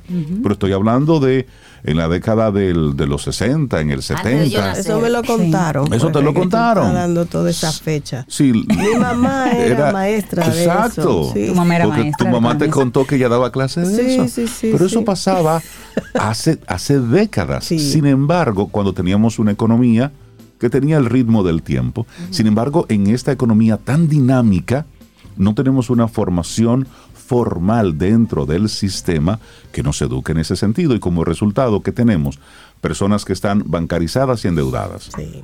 que son víctimas de embaucadores, de, prestamistas, de muchas mantequillas, Sí, de sí, muchos sí. Jairon que tienen en base a esa ilusión. Entonces, Y porque creen que el tema es complicado, porque no lo entienden, Claro. no, no se lo ex- explican así, como dice Y Daris. se dejan engañar tan fácilmente porque no tienen el y conocimiento. precisamente como no tienen la formación, son víctimas. Entonces, Daris, si en este momento te está escuchando un joven, una joven que tiene toda la incertidumbre del mundo y que tiene en su cabeza ahora mismo todo ese bombardeo de el que soy lo que tengo, Sí. ¿Cuál es tu, cuál es tu mensaje para ellos? Mira, eh, nosotros tenemos que darnos nuestro propio valor y siempre les digo, uno tiene dignidad. Eh, no se dejen llevar ni estén compitiendo con el vecino, ni estén compitiendo con lo que la sociedad les exige de que tú tienes que tener el último iPhone. Señores, el mío es un 11 y un 11 porque antes de ser un 7 y se lo di a mi hijo, dije, déjame comprarme uno, pero ya van por el 14. Yo no me voy a comprar un 14 porque el mío funciona perfectamente. O sea, vamos a arroparnos hasta donde nos dé la sábana, pero también vamos a educarnos y vamos a dejar de querer como la recompensa tan rápido. Cuando a usted le llega una información por Instagram, porque a mí misma yo veo el bombardeo, obviamente yo tengo la educación y el conocimiento para saber que eso es fraude. Cuando a ti te garantizan que te van a dar un 10% mensual, Reinaldo, cuando aquí apenas el mercado ofrece tal vez un 15 anual, señores, tú tienes que saber que eso es un fraude de por Dios, porque la matemática no da. Por donde quiera que tú la tires y el cálculo no te da. No hay fórmula que aguante eso. No, y, y entonces cuando, mante- bueno, yo salí en televisión mucho hablando de lo de mantequilla antes, diciéndole a la gente, señores, no inviertan ahí, eso es un fraude, ustedes van a ver cómo cae. Efectivamente, porque es que no, es que matemáticamente te digo, no, importa cómo tú calcules que lo que lo ponga exponencialmente, no te da. Entonces, aquí en República Dominicana, para tú invertir en el mercado de valores, hay solamente, hay 22 puestos de bolsa. Tú solamente, de manera así como legítima, tú exacto, tú puedes hacerlo. Tienes que hacerlo a través de un puesto de bolsa que está registrado y autorizado tanto por la Superintendencia de Valores como por la Bolsa de Valores. Hay 22. Esos, do- esos 22 están listados en la página web de la, de la Bolsa de Valores y de la Superintendencia de Valores. Entonces, usted abre una cuenta de corretaje que es muy, sen- bueno, no es tan sencillo porque hay que llenar muchos papeles, pero es por el tema de lavado de activos para que sepan Claro. de dónde viene el dinero. Así como tú abres una cuenta en un banco, pero esto es una cuenta de corretaje donde tú, señores, con apenas mil pesos o Con 20 mil dólares pesos, tú sí. puedes empezar a invertir. Sí. Entonces, tú ahorras, me dicen a mí, ay, pero ¿y qué yo voy a hacer con mil pesos? Ah, pero ponme, imagínate que sean mil pesos mensual que tú pongas. O, o sea, se- eso se va acumulando y el interés que va generando se va capitalizando y antes de tú darte cuenta tú tienes tú tienes dinero. Pero en los campos de nuestro país y demás, que la gente no, no puede acceder al sistema de valores, pues la gente lo que hace son cooperativas. También. Hace el famoso... em, San. el famoso SAN. Entonces, bueno, desde ahí, si por ahí es que usted puede funcionar, porque usted no trabaja, no tiene una cuenta bancaria, no puede entrar a ese sistema así, pues cuando usted le toque su SAN, ahí con, con, con Daris, usted aprende cuando le tocó su SAN, Claro. dónde lo va a guardar, qué va a hacer con él y cómo lo puede hacer funcionar. Daris con su motivación y finanzas con propósito. Me encanta esto. Daris, vamos a recordar tus redes sociales para que la gente te siga el rastro. Claro que sí. Y es mi nombre, invitando. es Daris Estrella, D-A-R-Y, o Y, ¿verdad? Sí. S Estrella. La red que yo más utilizo es la de Instagram. O sea, me pueden escribir por ahí en privado y con muchísimo gusto yo respondo a todos mis mensajes. Buenísimo, Daris Estrella, un lujo tenerte aquí con nosotros. Un gran abrazo y siempre bienvenida aquí a Camino al Daris. Sol. Sí, hombre, bien. Muchas ven- gracias ven a ustedes. menudo, ven a contarnos. Gracias. Tomémonos un café. Disfrutemos nuestra mañana con Rey, Cintia, Soveida, en camino al sol.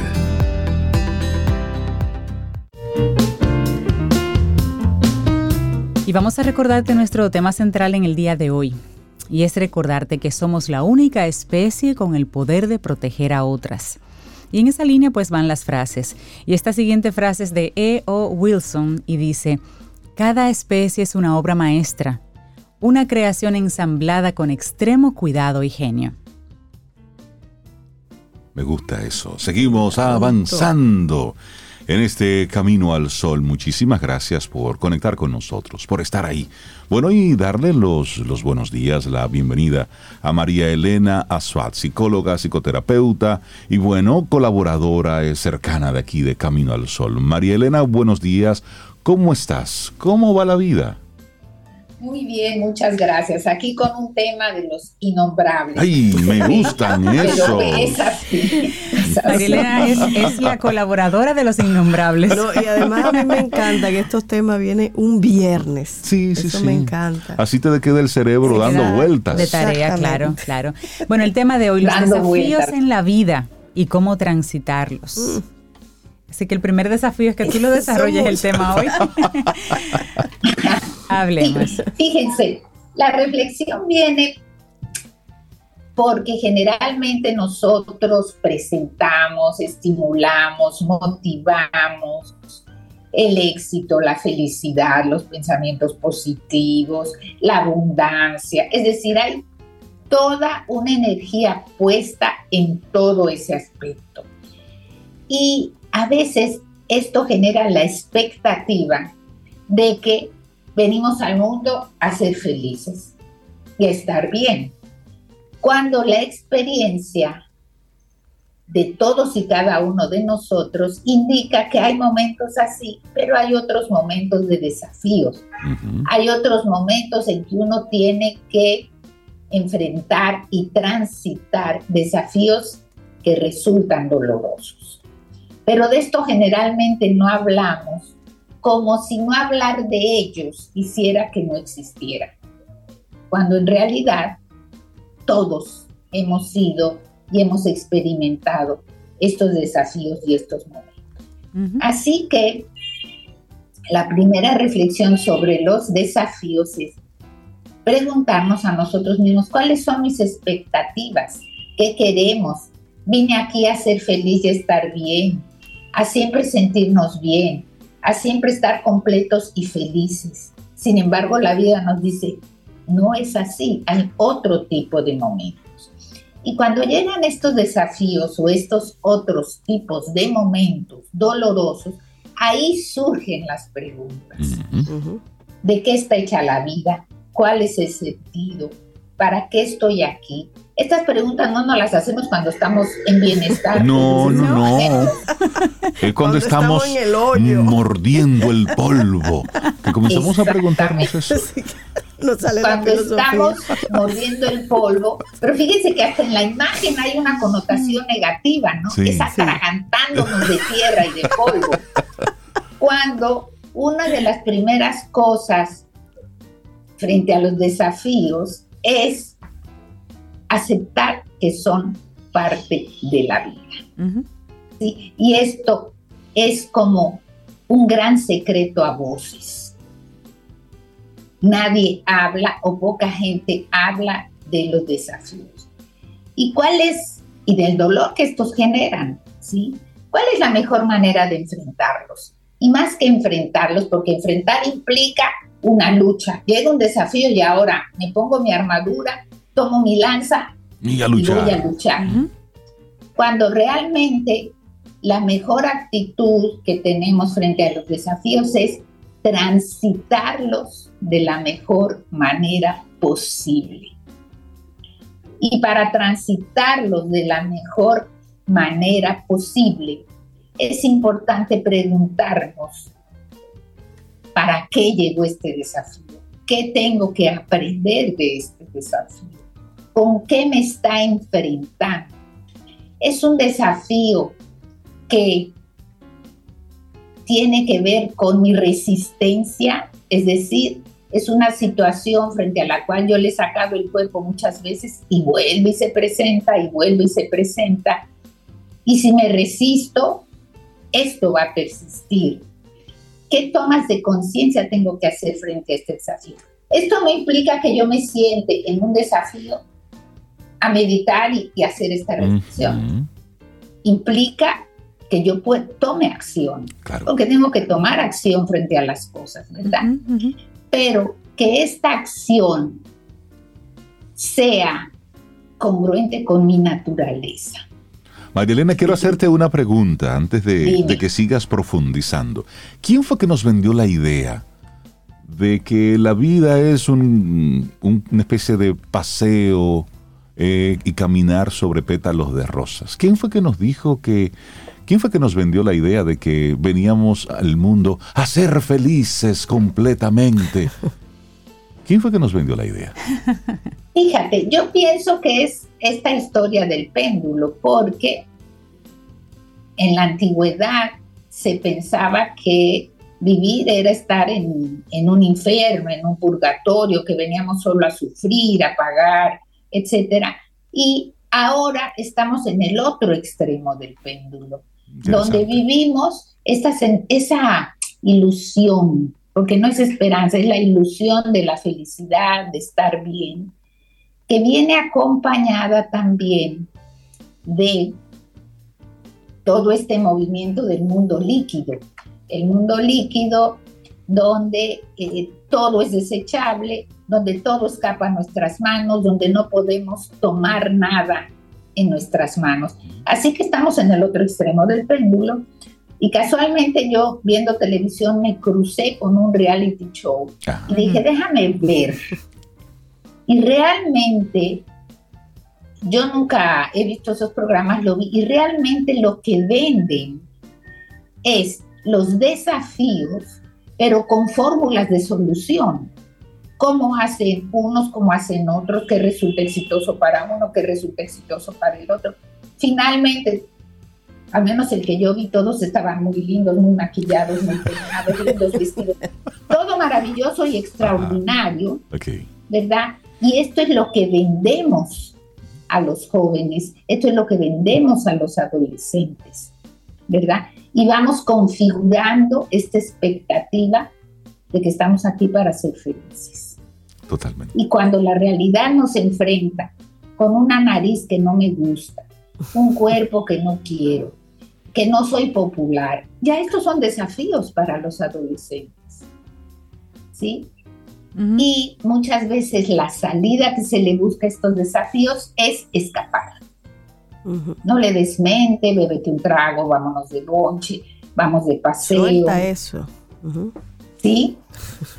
O trabajas mucho, Lo importante es estar consciente de que yo uso esto. Y en lugar de usarlo para escapar, lo uso para transitar el desafío. Y ahí va un ejemplo. Estoy frente a un desafío. Marilena, a veces hay personas que parecieran que utilizan los desafíos en la vida como, como un branding personal y son guerreros y son héroes y heroínas, porque los desafíos en la vida es como que nunca se terminan para ellos, siempre tienen un desafío y es casi como si de, eso dependiera su validación y cómo las otras personas los ven. Quieren siempre sentir que están luchando contra algo y que el otro vea que yo puedo con esto y que yo, lo, que yo lucho contra esto.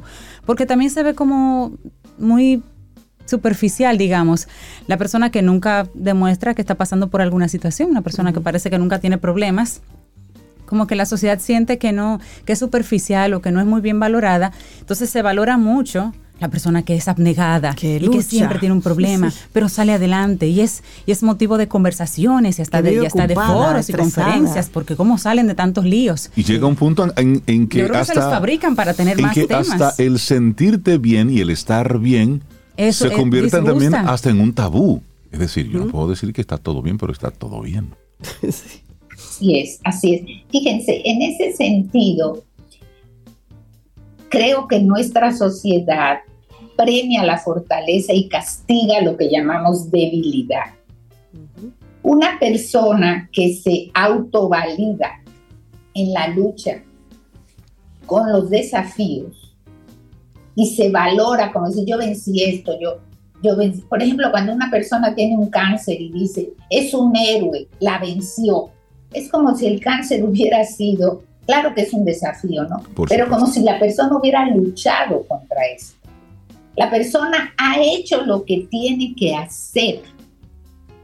Si se supera o no, no está bajo su control. Claro. No, no puede decir si yo hago esto y esto y esto, la cosa va a mejorar.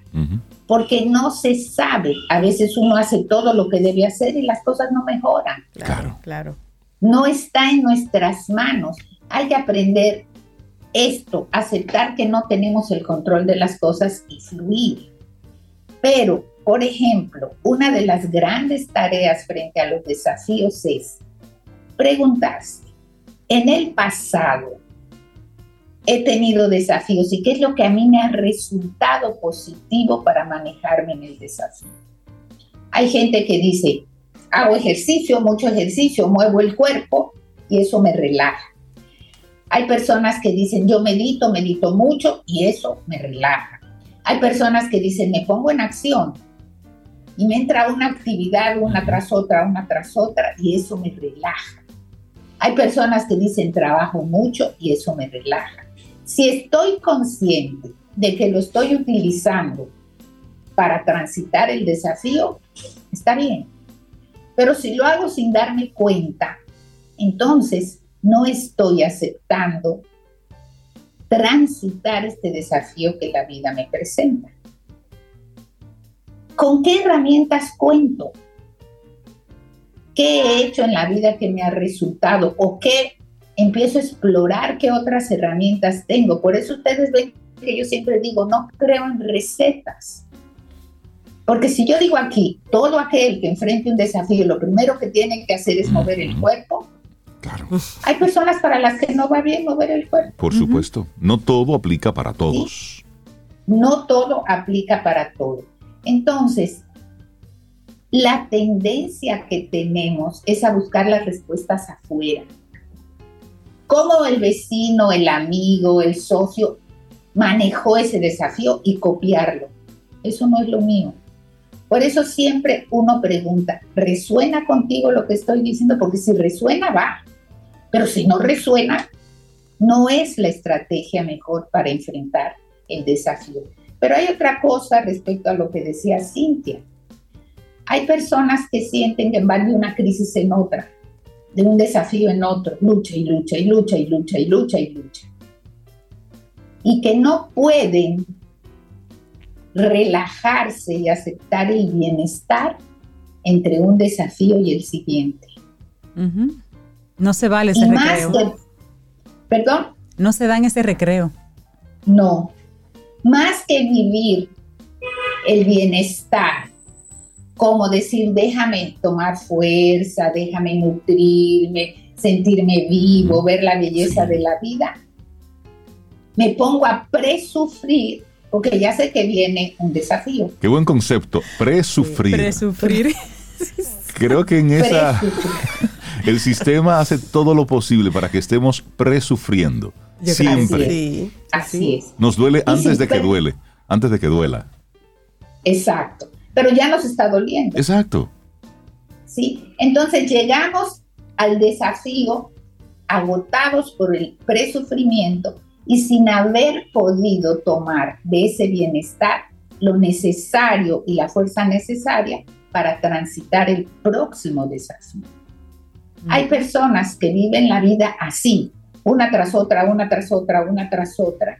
Llega un momento en que se cansan, llega un momento en que bajan las armas, dejan de luchar y a lo mejor se preguntan por qué se ha repetido esta situación constantemente en mi vida. ¿Qué tengo que aprender? Imagínense ustedes que hay personas con las que uno trabaja que tienen años con el mismo tema. Por ejemplo, con una relación de pareja que no encuentran, que siempre que buscan una persona, es así ya asado, que necesitan otro tipo de persona. Y cuando uno les pregunta, ¿y qué has aprendido de todo eso? Se asombran y dicen, nada. si la persona no ha aprendido nada, eso va a repetirse y repetirse y repetirse hasta que aprendan algo. Pero todo esto además implica que en lugar de luchar con un pasado donde nos enfrentamos a desafíos y decir, borrón, eso ya no existe, lo importante es integrar y decir, eso existió. Exacto. Eso me dejó heridas, eso me lastimó, pero hay otra gran parte de mí que está conectada con el futuro, con lo que viene. Y entonces, en lugar de decir, esto no lo quiero y ahora sí voy a borrar esto para ser totalmente feliz, digo, esto me enseñó algo, es parte de mi carga, lo integro, ya pasó, ya aprendí lo que debía aprender y ahora miro hacia el frente para tomar de ese pasado las herramientas que me resultaron para transitar desafíos. María Elena, sobre, este tema, eh, son muchas cosas que, que, se van desprendiendo. Y a veces vemos personas desde fuera, que eso es una lucha y otra, y un evento tras otro, y desde fuera uno dice, ah, pero pobrecito fulano, pobrecito fulana, no sale de una. Si no está preso, lo están buscando. Es como esa, pero desde fuera. Y esa persona, cada vez que tienes un contacto con él, es el mismo lamento. Y desde fuera uno dice, pero es que, es que hay algo que en esa persona como que no funciona porque es que todo le sale mal. Ese, esa conversación desde fuera hacia esa persona, que está metida en eso y que no lo ve, ¿qué tanto puede ayudar esa conversación de mira?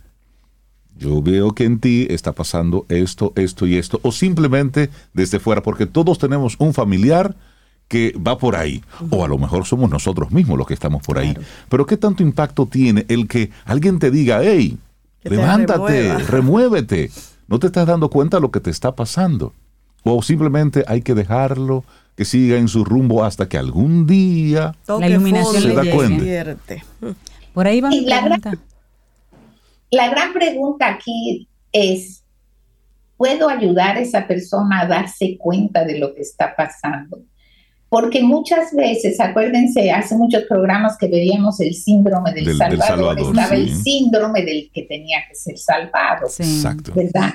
Y probablemente esta persona solo es mirada cuando hace todos estos esfuerzos y cuando va de un desafío a otro, de un desafío a otro. A lo mejor nunca se le miró cuando estaba en bienestar. Entonces, para ser mirada, para ser comprendida, para ser reconocida, va a ir de un desafío a otro. Si nuestra intervención es del tipo, la persona se acerca y dice, no, porque mira, tú sabes que mi vida ha sido un desastre una tras otra, ya no sé qué hacer, etcétera, etcétera. La mejor manera desde mi punto de vista, y si les resuena, es decir, ¿y qué tú crees que significa esto? Claro. Porque Es la respuesta está en esa persona, no está en Dejarle mí. esa tarea, así es. Invitarles también, Sí. María Elena, tal vez a hacer un inventario de esos desafíos. ¿Son desafíos reales o yo los convierto en un desafío? Ay, ay, ay, María Elena, los desafíos en la vida, cómo transitarlos, el tema que nos propones reflexionar en el día de hoy. La gente que quiera conectar contigo y seguir hablando sobre este tema. Eso es un Sí, tema. lo pueden hacer en el WhatsApp 809-868-0886. Y mi interés con este tema es decir, señores, la vida tiene luces y sombras, momentos de bienestar y desafíos. Así Y hay es. que transitar Así lo mejor posible. Hay que transitarlos, Y no enfrentarlos, transitarlos. Transitarlos, no enfrentarlos, porque la vida no es una colabora lucha. con lo inevitable. Colab- si te vas a caer, ayuda. Colabora con lo Eh, inevitable, pero no aprende todo es un desafío. Hay gente que ellos son en su desafío. No hay que se lo crean. María Elena, que tengas un Un abrazo, precioso día. Cuídate mucho, gracias. Muchas Gracias. gracias, igualmente. Gracias por tus temas siempre. María Elena. Tomémonos un café. Disfrutemos nuestra mañana con Rey, Cintia, Soveida, en camino al sol.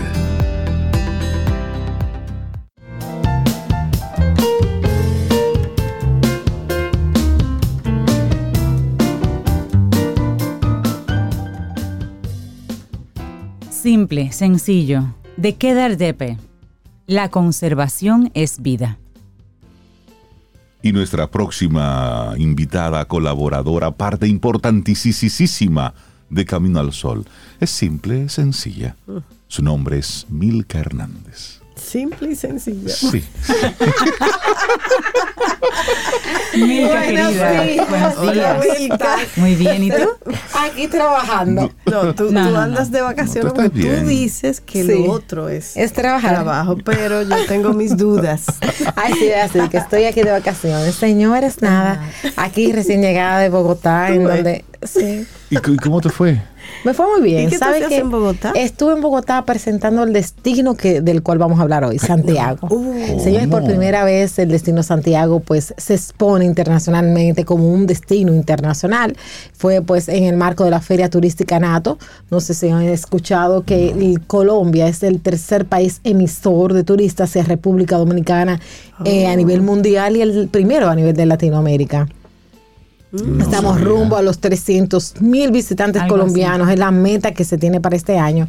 Y bueno, pues allí en la vitrina turística de Anato se presentó a Santiago como destino ¿Y internacional. qué motivó que Santiago, pues, ya decidiera salir y comenzar a Tú buscar sabes que turistas? el, el mo- eh, lo que impulsa que un destino inter- un destino se internacionalice no es el deseo propio del destino, sino el esfuerzo de los actores que están dentro de la cadena de valor. Y en el caso de Santiago se ha visto eh, constantemente y en crecimiento mayores inversiones en términos de lo que es el urbanístico. Estamos hablando de una ciudad cada vez más moderna, con una oferta cultural que crece Sí, cada cierto. vez más robusta y de igual manera pues eh, se incrementa la gran cantidad de hoteles, cadenas hoteleras que están ahora invirtiendo en Santiago. Y la oferta La oferta gastronómica gastronómica es, es realmente exquisita. Estamos hablando que allí tenemos desde el célula de la puya, tenemos cerveza artesanal, Sí. pero de igual manera un chivo guisado. Mi amor, hasta una tripita. Y hay una doña que hace un mondongo guisado por ahí cerca de la sirena en la entrada. En la entrada. Ay, Saludos por la Dios promoción, eh, la propaganda. Sí, no, no, no, no, no, no.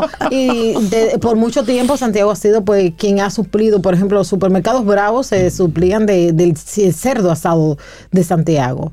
Estamos hablando también que tiene casa, eh, casabe, tiene eh, además de eso el café. en- Santiago tiene o sea, de tiene todo, todo. de Entonces, todo. precisamente con este afán de, de promover la diversificación turística más allá de sol y playa, se hizo esa propuesta de valor A nosotros nos tocó pues hacer tres presentaciones. Santiago pues a nivel global como destino turístico, ecoturístico y de, de turismo cultural.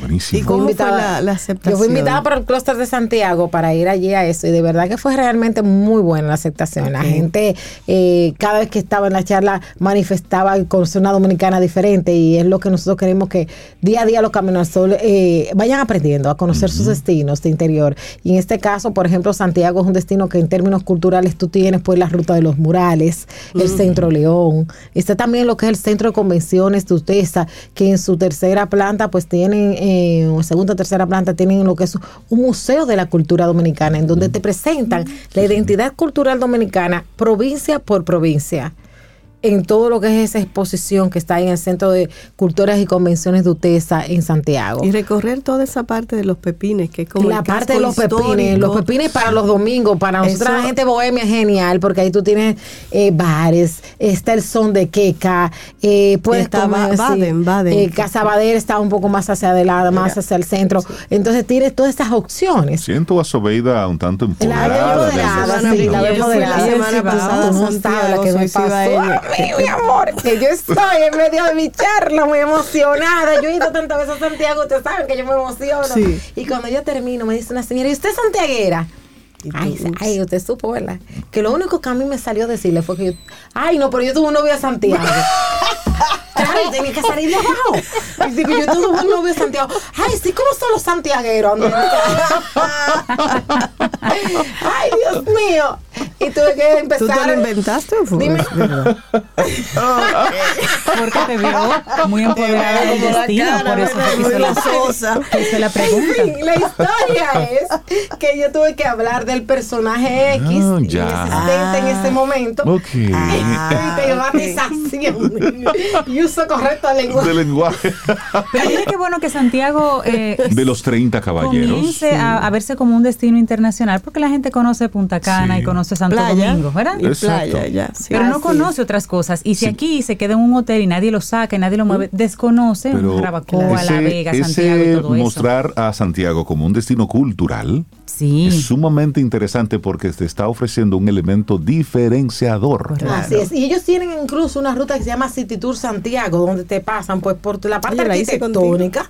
La parte arquitectónica te pasa por esta, la parte histórica donde tenemos la fortaleza San Luis, eh, las ruinas de Jacagua, que fue, bueno, Santiago se fundó tres veces, déjame decirte. En la época de la colonia fue el primer Santiago de América. Primero estuvo a la orilla del río Yaque del Norte. Luego, pues por un terremoto, lo ponen a la orilla del río de Jacagua, que ahí están las ruinas otro terremoto y lo hacen moverse hacia la cúspide de, de la zona que era en ese momento lo que es la fortaleza San Luis. Y dentro de la fortaleza San Luis estaba el Santiago antiguo. Y de ahí entonces luego se empieza a expandir la ciudad. Pero que Santiago es más que la parte urbana. Estamos hablando también que es la capital mundial del tabaco, donde tú vas a Tamboril sí. y te encuentras pues cientos de tabacaleras, muchas de ellas eh, totalmente artesanales. Que eso es un tipo de destino turístico, conocer una todo visita eso. una vez a una tabacalera, mira, y eso es sumamente interesante y exquisito. El trato que le dan y el servicio, maravilloso. Es una experiencia, entonces la mezcla muchas Sí. veces con Villa González, entonces vas a las fincas de producción y luego vas a, la- a la- las fábricas de elaboración. Estamos hablando de esos Sí. millones de puros que salen cada día de allí, de la Y zona de nuestros Tamboril. puros son de los más reconocidos a nivel Exactamente, hablamos mundial. de Davidoff y de grandes marcas. Le Y du- de ahí, Duélale a quien le duela. Y- claro, pero Santiago sí, porque es que hay una piquiña de, cuando, dicen que, de los- de los cuando puros. dicen que los puros dominicanos tienen una calidad reconocida, entonces hay algunos países que brincan. es verdad. Claro. Sí, sí, sí. Eso Oh, mismo que nos, nos lo compran a veces hasta sin etiqueta. Ah, gracias. Y además de eso, tú sabes- chisme los dos hoy. No, hombre, nos- dando información. Dando datos. Claro, y aparte de eso, tú sabes que Santiago pues es capital también del merengue típico.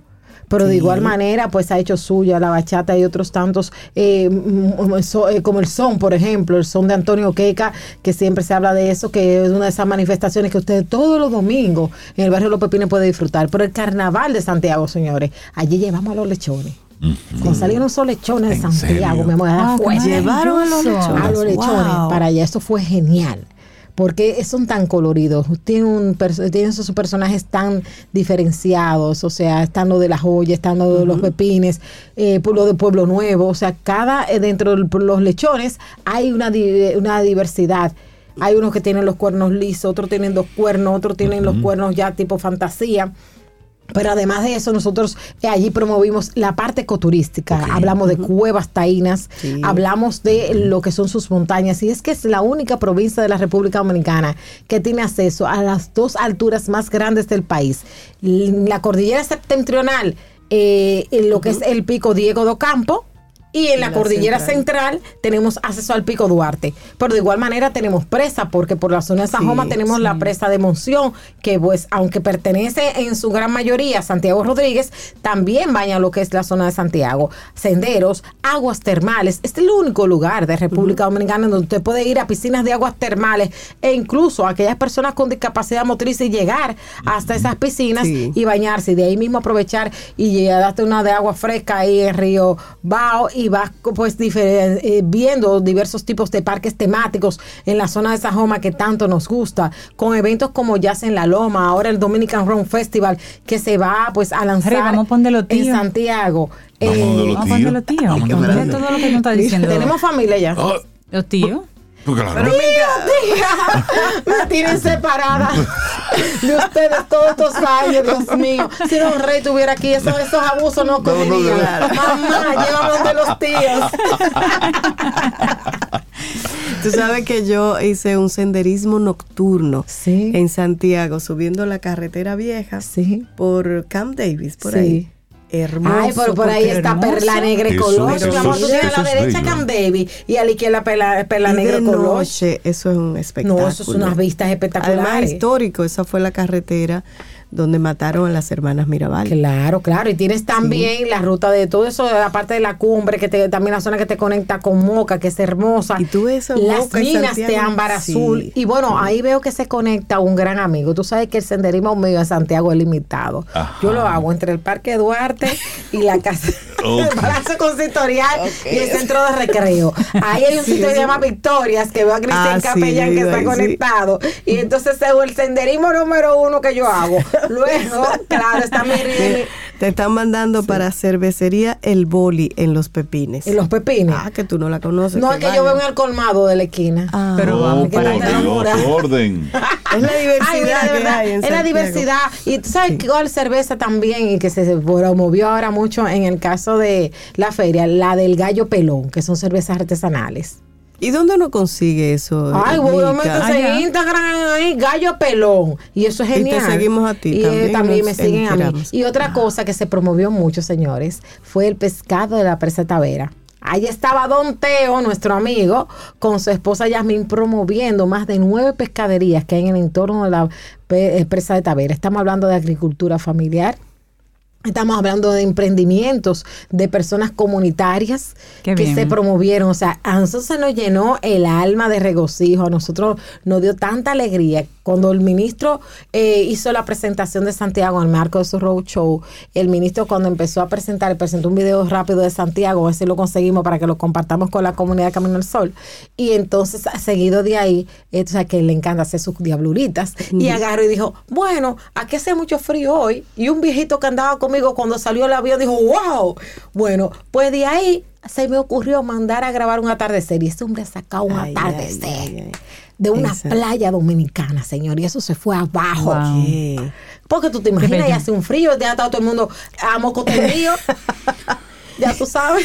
En unos minutos sale el próximo vuelo hacia Santiago. Milka Hernández, la gente que quiera seguirte el rastro y por supuesto Wow, conectar con todas esas informaciones tan ricas y que tú también les organizas así como que todas esas rutas. Exactamente, ¿Cómo lo pues a través de Milka Hernández RD en las redes sociales y todos los domingos a las 6 de la tarde en el canal 85 de Claro TV en Infotur TV. De hecho, esta semana sale un reportaje espectacular sobre el tema de los seguros. Me metí, señores, así con ese desparpajo mío en la casa de Asescar y me metí a conocer cómo se manejan los seguros, qué pasa cuando tú tienes una incidencia de salud o algún problema y cómo se llama y todo eso. Me metí ahí a averiguar cómo era. Así que eh, vamos a mostrarle a la gente también el turismo desde adentro. Y creo que va a ser una nueva modalidad también que vamos a implementar en Futur TV, mostrarle a la gente el turismo desde adentro, además de los protagonistas que vayan y nos cuenten a plató, pues nosotros hacer lo mismo. Estoy casi casi metida en el aeropuerto.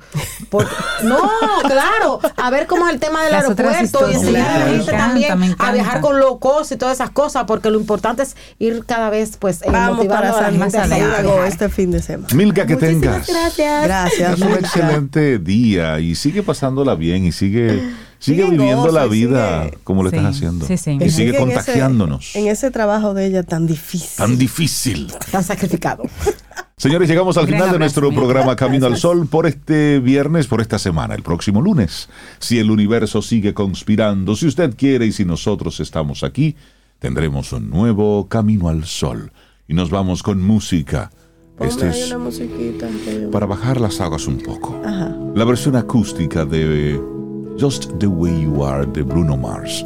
para que pongamos esto Bruno un poquitito en, Mars. ¿mm? en feeling. Así Feeling de viernes. Eso. Gracias, Rey. Así nos Lindo día. Hasta el lunes. Y esperamos que hayas disfrutado del contenido del día de hoy. Recuerda nuestras vías para mantenernos en contacto. Hola arroba caminoalsol.do. Visita nuestra web y amplía más de nuestro contenido. Caminoalsol.do Hasta una próxima edición. y pásala bien.